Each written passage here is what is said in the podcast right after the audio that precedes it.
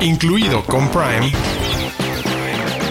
es un podcast de Prime Video para descubrir todo lo que no sabes que tienes en tu pantalla y que debes ver.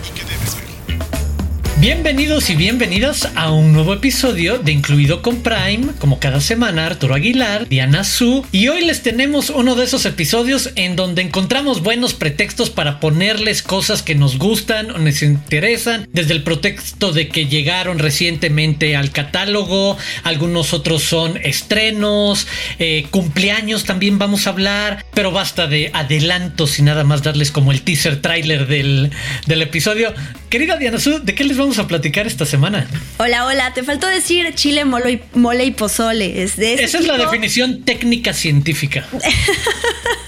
Para describir este tipo de episodios. Hola, hola, me hace muy feliz darle primero la, bueno, no es noticia porque ya se sabía, pero hablarle directamente al ARMY, que al ARMY así se, así se hace llamar el fandom de BTS, porque como saben, el 9 de noviembre estrena el documental de BTS Jet to Come. Bueno, es película musical documental, va a llegar exclusivamente a Prime Video después de haber estado en cines, así que esto es una noticia muy feliz para el Army. Además, eh, si ustedes no les interesa el K-pop y quieren tener otro tipo de recomendaciones, vamos a hablarles de dos películas europeas muy buenas, muy diferentes entre sí. Eh, una es La clase. Eh, y la otra es Deseo Prohibido. Y pues también vamos a festejar otro tema más a Leonardo DiCaprio que cumple años y el Día Nacional del Libro, todo en un solo lugar. Y la única manera que encontramos de, de, que estos temas se comuniquen es a través de la película del gran Gatsby. Así que además tenemos otra cosita más, el pilón de este ah, episodio. Claro, como vamos a mantenernos un poquito más en, es, más en ese mood cumpleañero, les vamos a platicar quiénes cumplen esta semana y les vamos a dar una recomendación de cada uno o una de estas cumpleañeros cumpleañeros. Y por supuesto, aquellos que nada más nos están escuchando en este momento, pues se están perdiendo que podrían también acompañar todo este bonito momento viéndonos, viendo cómo platicamos y reaccionamos y nuestras caritas y cómo nos arreglamos para ustedes cada semana. Así que vayan a YouTube, canal de Prime Video MX, busquen la playlist incluido con Prime y listo. Ahí los vemos. Los de casa. Los de casa. Títulos originales y exclusivos de Amazon Prime Video. Y ya lo escucharon hace unos segundos, les decía Diana Sud de este importante evento, no nada más para el Army, creo que para cualquier melómano en general, de alguna manera te llama o estás enterado de este mega fenómeno que es BTS. Y pues bueno, este 9 de noviembre llega BTS Yet to Come, esta película conciertos. Algunos datos se llevó a cabo en octubre de 2022, cuando se presentaron en Busan, Corea del Sur, como parte de la Expo Mundial de Busan en el 2024, o sea, como las parte de los preparativos en el estadio Asiat con aproximadamente 50 mil personas en el público. Yo lo único quiero decir como adelanto, si lo quiero ver, es hay por lo menos un par de canciones de BTS que están en mi playlist para correr. No soy gran fan, no conozco mucho de ellos, no los identifico, pero me gusta su pop y creo que funciona muy bien para correr. Solo diré eso porque sé que tú, Diana, Su tienes muy buenos datos al respecto también. ¡Wow! No sabía ese dato sobre tu vida y sobre tu playlist Spotify. Me encanta. Yo estoy intrigada y estoy emocionada por este estreno porque no llegué a ver esta película documental en cines y porque hace poquito tuve una experiencia, no tiene nada que ver esta cantante con ellos, pero con Taylor Swift cuando fui a ver su concierto en cines, quedé muy fascinada impactada y entendí mucho de, de dónde viene ese amor que los fans tienen por un artista. Entonces quiero experimentar lo mismo con esta película documental de BTS. Sé, además, digo, puede ser que no conozca las canciones, que no conozca su historia, pero claro que sé que existe esta banda, que tiene un impacto increíble. Yo estuve leyendo un par de datos de BTS y cosas como que a nivel marca pues son muy valiosos, aportan alrededor de 3.600 millones de dólares a la economía de Corea del Sur. Sé que es el primer acto de K-pop en la historia en recibir una nominación al Grammy. Y eh, bueno, estoy investigando qué significa BTS, que ya a nivel traducido, porque digo, en realidad se BTS significa Bangtan Sonyeondan. Perdón si no, no quiero pronunciar nada mal, pero bueno, sé que esta frase se traduce algo así como Boy Scouts a prueba de balas. Pero en 2017 le dieron como que una identidad renovada y nueva a su marca y BTS significa Beyond the Sea en español más allá de la escena. Entonces creo que es un buen momento y una buena excusa para que los que no conocemos nada pues nos empapemos de, de este mundo y para los que sí pues qué padre que lo puedan poner una y otra y otra vez en loop en sus casas, en sus teles. Exacto, le diste al clavo, eso va a pasar y que se la pasen un muy buen rato bailando y escuchando buena música pop que a mucha gente conecta, entonces ya lo saben. No creo que se los tengamos que repetir mucho, pero allá va porque es nuestra costumbre, porque sé que ya lo tendrán casi tatuado. 9 de noviembre es la fecha en la que pueden ver esta película concierto de BTS, BTS Yet to Come desde las profundidades. Joyas de Prime Video. Y ha llegado, como lo dijo Diana Azul, la hora del chile, mole y pozole. Y empecemos con el chile, que no tiene nada que ver, porque en este caso se trata de una película francesa, pero bueno, déjense llevar con nuestras metáforas y con los pretextos que encontramos para poder presentarles buenas películas porque queremos hablarles primero de La clase, esta película francesa de 2008, presentación oficial de Francia al Oscar a la mejor película en lengua extranjera en 2008 y también una película que ganó la Palma de Oro en su momento después de muchos años de que no había una película francesa que ganara la Palma de Oro en el Festival de Cannes y un retrato íntimo, realista, muy directo, sin filtros, como lo dice un poco su título, de una clase, de una clase en una escuela primarias, no, más bien secundaria porque tienen entre 13 y 15 años todos los, los alumnos en un barrio con ciertas dificultades en eh, París, en Francia. Y pues bueno, lo que vemos ahí creo que yo recuerdo desde la primera vez y yo fui el que encontró el pretexto y dijo, ya es que ya apareció en el catálogo, vale mucho la pena la clase. Este, recuerdo perfectamente la primera vez que la vi y este retrato tan crudo y complejo de las diferentes perspectivas que puede haber respecto a la experiencia de pasar un año de la secundaria. En buena parte de la mano de la mirada del profesor, que es obviamente un tipo que le echa muchas ganas y que intenta ser inspirador, pero que la película no se niega a ver lo que es evidente y que como adultos todos nos imaginamos de lo desgastante que debe de ser tratar de interactuar con un grupo de adolescentes que tienen menos cuatro interés de hablar contigo o de seguirte en una clase y de hablar de lengua francesa, que es eh, eh, la materia.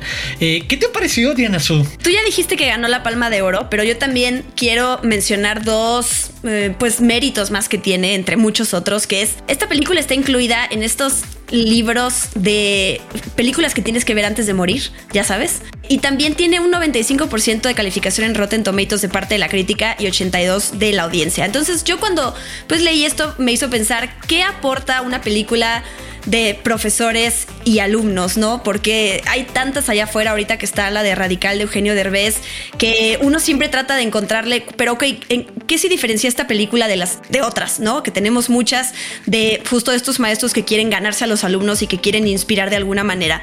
Y yo lo que le encontré a esta, a la clase, es que tú ya lo dijiste, no cae en el sentimentalismo y no romantiza como un, una eh, hora que puede pasar un maestro con sus alumnos para cambiarles la visión que pueden tener de la vida. Esta película es eh, muy ruda en cuestión de cómo le hablan los alumnos al maestro.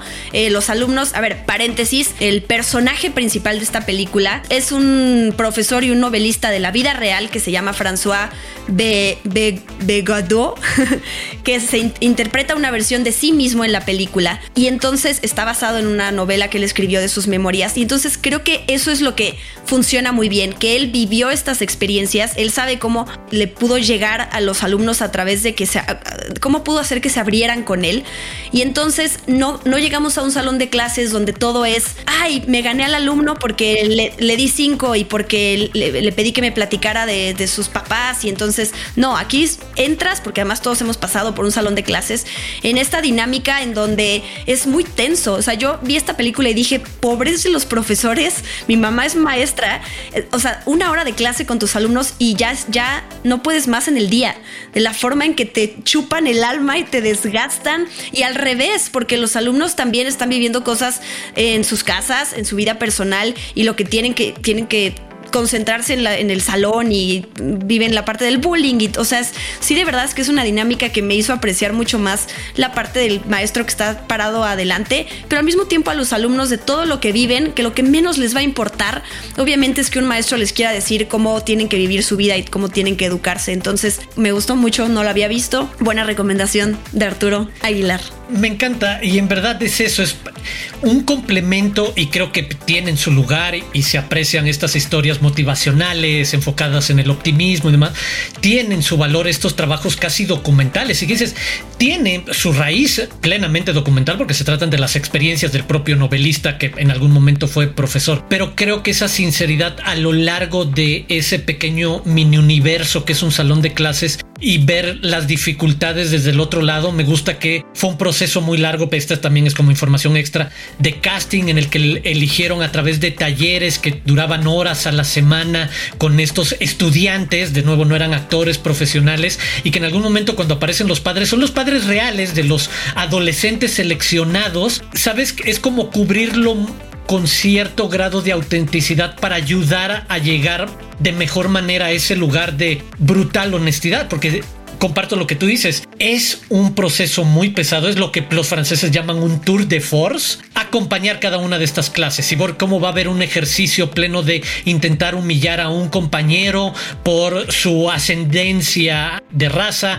o al propio profesor o tratar de expresar algún momento de incomodidad, de inseguridad natural adolescente en las o los chavos. En verdad es tan rica la exploración que hace de estos personajes sin jamás atrever verse a juzgar lo que hacen, porque en algún momento además vemos al profesor explotar y hacer algo por lo que hoy en día lo cancelarían en tres minutos y se quedaría sin trabajo evidentemente y llevar la conversación mucho más allá de cómo luego confronta a los propios alumnos para decirles, oigan, sí, me excedí, pero también no aceptando que, hizo mal, ¿sabes? Sí es todo un trip y me parece que vale la pena dejarnos llevar y atrevernos a asomarnos en, en un universo como el de La clase, eh, esta película de Laurent Cantet de 2008. Y cambiemos por completo y vayámonos a un terreno que mezcla Sentí que lo platicamos en los últimos episodios, que disfrutamos cuando hay buenos ejemplos de películas que mezclan varios géneros y que se convierten en varias cosas y durante un rato no estás seguro de qué es, en algún otro estás seguro de en qué género estás, pero se empieza a mover a, lugares interesantes y en este caso es Tel, estamos hablando de Telma o les vamos a hablar de Telma, Deseo Prohibido, es el título con el que lo tienen que buscar para encontrarlo en Prime Video, esta película noruega de 2017 dirigida por Joaquín Trier, director de La peor persona del mundo, de Oslo, y la historia de Telma, una chica normal que llega a la universidad, que tiene un perfil religioso muy tradicional y que descubre como parte, es de cierta manera también un coming of age puesto entre lo sobrenatural y demás, va descubriendo que cuando tiene ciertas sensaciones emotivas, pasionales que no logra controlar, se manifiesta un cierto tipo de poder. Pero en todo esto parece que también hay una reacción muy extraña de los padres que parecen no preocuparse de que manifieste estas cosas, pero es el gran viaje de ella ante el descubrimiento de algo nuevo, que es como puede pasar, es esta metáfora de eh, la transición de niña a mujer y la confusión general de todo lo que está sucediendo con tu cuerpo y cómo acomodarlo en tu existencia, mientras que es esta llegada a la universidad y tratar de hacer amigos y demás. Tiene como muchas aristas y momentos. Su, ¿Qué te llamó la atención? ¿Qué quieres decirnos de Deseo Prohibido? Pues eh, de entrada yo la describiría como un, thriller sobrenatural que se termina transformando en una historia de amor queer. Además de que es una película coming of age eh, y que juega también en el terreno del terror. A mí me, llama la atención que este director no había experimentado con este género antes. O sea, sí tiene como ciertos temas que había tratado a través de sus personajes, pero el que sea en un ambiente de terror o thriller, porque no sé si es específicamente entre terror. Sí, yo también diría que sí. Creo que sin saber nada de la película, nada más como que llegando a saber, ok, es una película noruega, se llama Telma, o que nuestra protagonista va a ser un personaje femenino al que vamos a seguir y que de repente empiecen a jugar con estos momentos... Eh, sobrenaturales extraños, ¿no? Es, creo que no vas a entender qué tipo de historia te están contando hasta que avanza la película, ¿no? No sabes si es algo una percepción de ella, no sabes si, si realmente estamos en un mundo en, en, donde las reglas se rompen a nivel lo que puede ser verdad y, puede, y no. Y creo que eso es parte de la, de la fascinación que tiene esta película. Hay esto que tú decías del personaje experimenta unos poderes extraños, pero la primera vez que nosotros la vemos perder el control de, lo que puede y no hacer es que le dan ataques de epilepsia. Entonces es muy fuerte porque parecería, tú, tú la describes como una alumna aparentemente normal, pero en el momento en el que le dan estos ataques y sabemos que algo está pasando, hay algo que ella está cambiando en la realidad, desde, mover las luces hasta desaparecen cosas. Entonces ahí es donde digo, ok, ¿qué tipo de... Es, es un drama juvenil, coming of age, pero de repente hay estas cosas raras que cuando te vas vas conociendo más de su pasado y de su familia y de por qué los papás son tan extraños y controladores con ella y sobreprotectores, es cuando eh, te vas metiendo poquito a poco en esta atmósfera de terror y es muy buena. Esta sí ya la había visto yo cuando, cuando estrenó. Eh, pero me gusta mucho eso, que el director, después de ver La peor persona del mundo, que también pues, ganó muchos premios, es como que le gusta a este personaje, ah, perdón, a este director explorar esos personajes femeninos y como que, no sé, como estudio, ¿cómo, cómo, ¿sí se le llama esto? Como estudio, de, personaje.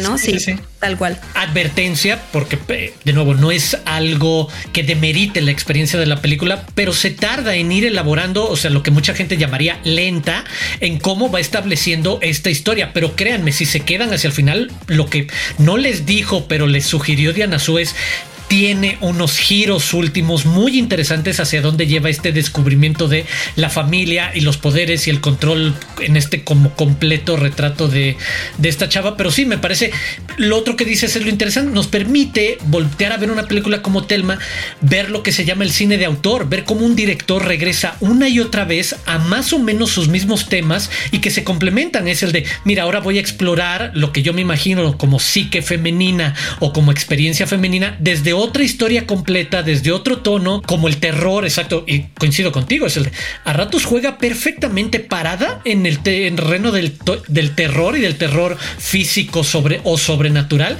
y otras es un thriller casi policíaco por completo, y como una película después, sin ser lo mismo, aunque sí es esta radiografía de una mente femenina, desde la comedia, además de humor negro y muy ácida y muy crítica que podría ser la peor persona del mundo. Les regala a ustedes ver cómo hay esa creatividad artística en un director que no se repite, pero sigue explorando una pasión o un interés muy particular que tiene en su filmografía. Entonces, no dejen pasar, háganos caso, eh, búsquenle Deseo Prohibido, aunque dijimos Telma muchas veces, pónganle Deseo Prohibido y ya la ponen en su lista y la ven pronto.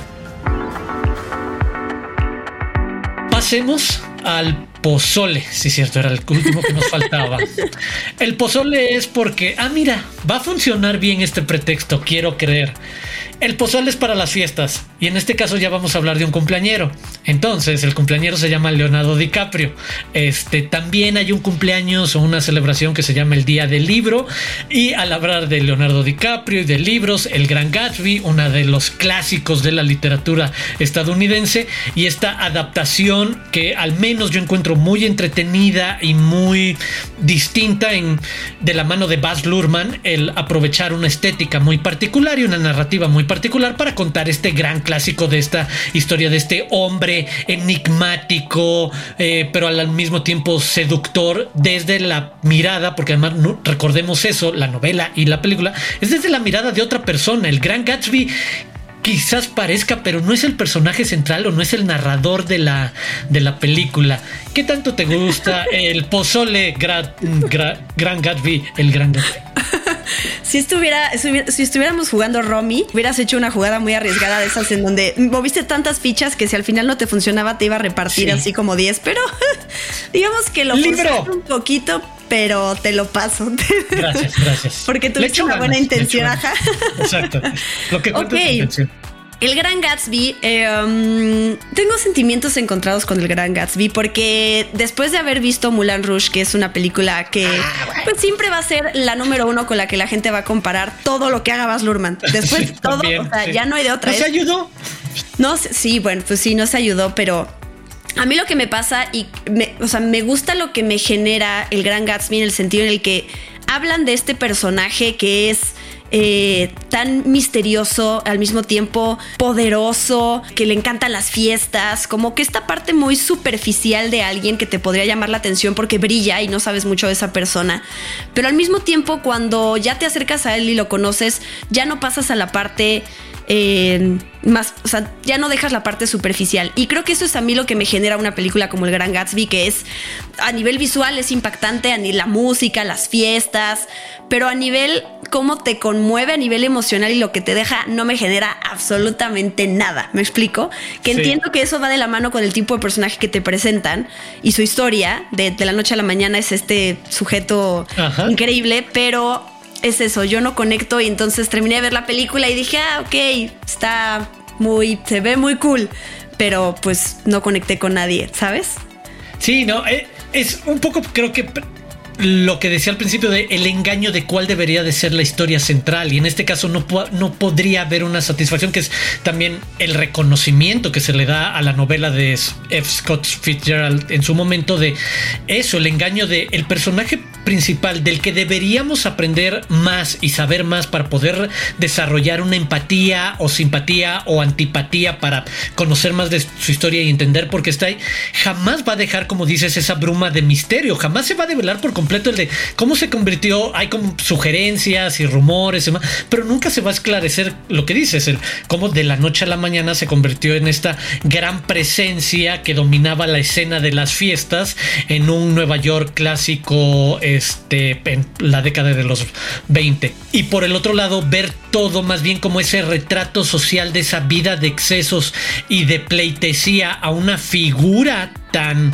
oscura pero que en ese momento era el gran rey de las fiestas y que por eso se convertía como en el más popular, aunque nadie supiera nada de él.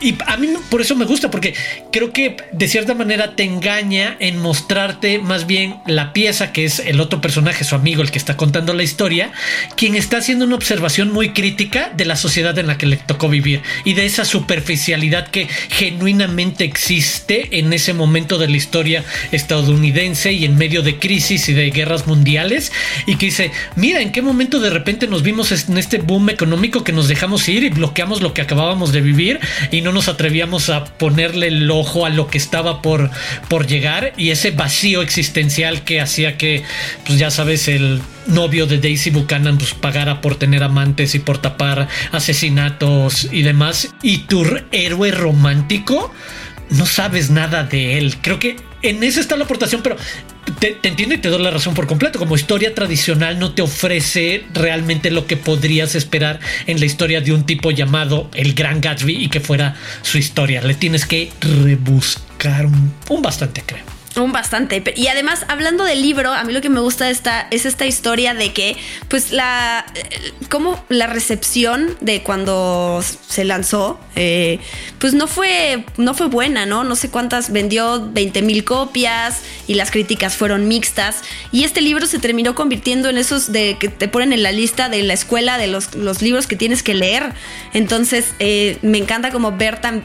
como que, que mm, celebremos este libro de, ok, la película quizás a mucha gente no le gustó la adaptación, pero el libro también empezó con una historia, digamos, de fracaso no tuvo el mismo impacto y de repente eh, pues pasa el tiempo y como una película se convierte de, culto, pues este libro se cambió también en imprescindible para leerlo en clases. Yo también lo leí. Puede algo estrenar y no tener la recepción que esperas, pero hay que darle tiempo. Nunca sabes en qué se va a convertir algo o cuándo van a resurgir o alguien va a retomar algo y entonces va a explotar y pues uno nunca sabe.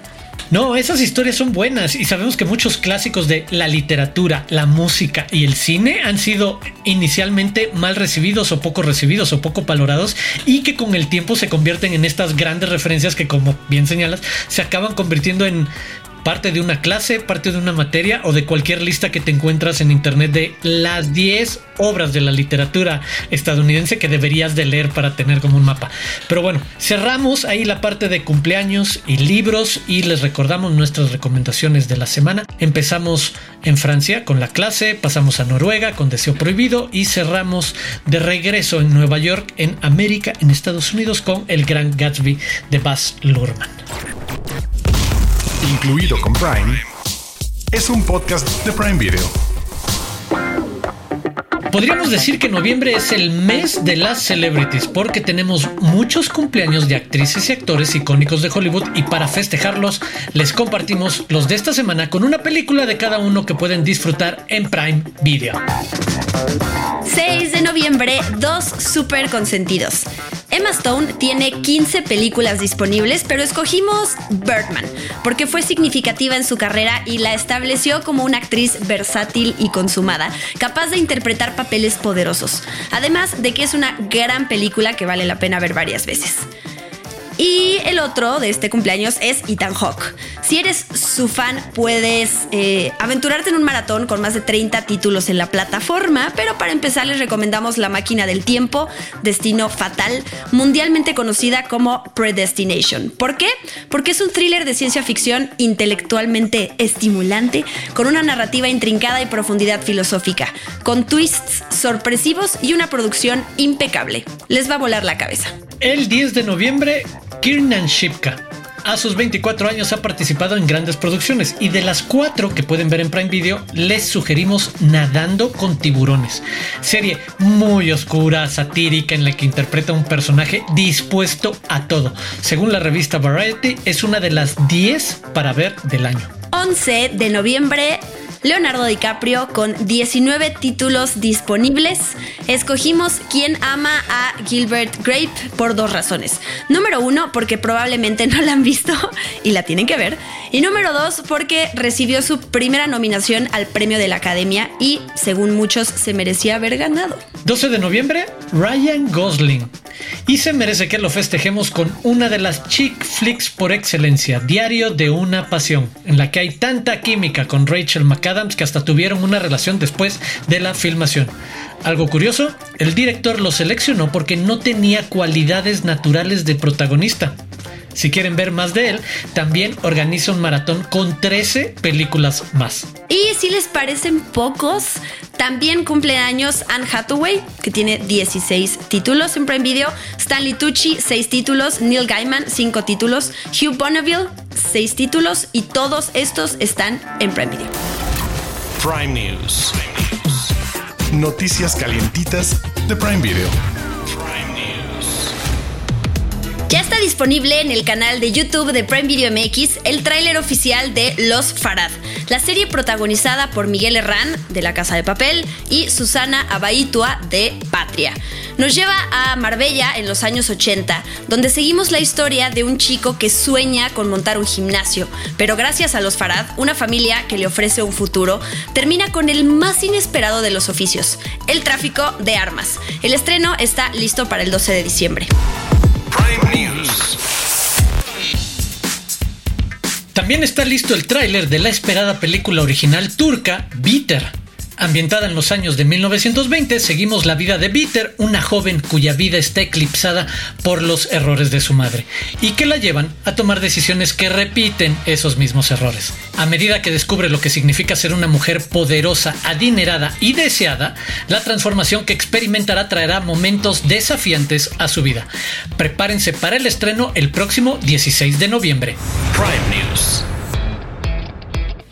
La temporada navideña está cada vez más cerca, por lo que ya podemos ver el tráiler oficial de Santa Mi Amor, película protagonizada por Ana Serradilla, Olivia Duflos y David Chocarro. Una exitosa profesionista y mamá soltera de una niña de 6 años está obsesionada con la Navidad, por lo que su madre intenta convencerla de que su nuevo novio es nada más y nada menos que su más grande ídolo, Santa Claus. El estreno será el 8 de diciembre. Incluido con Prime, es un podcast de Prime Video.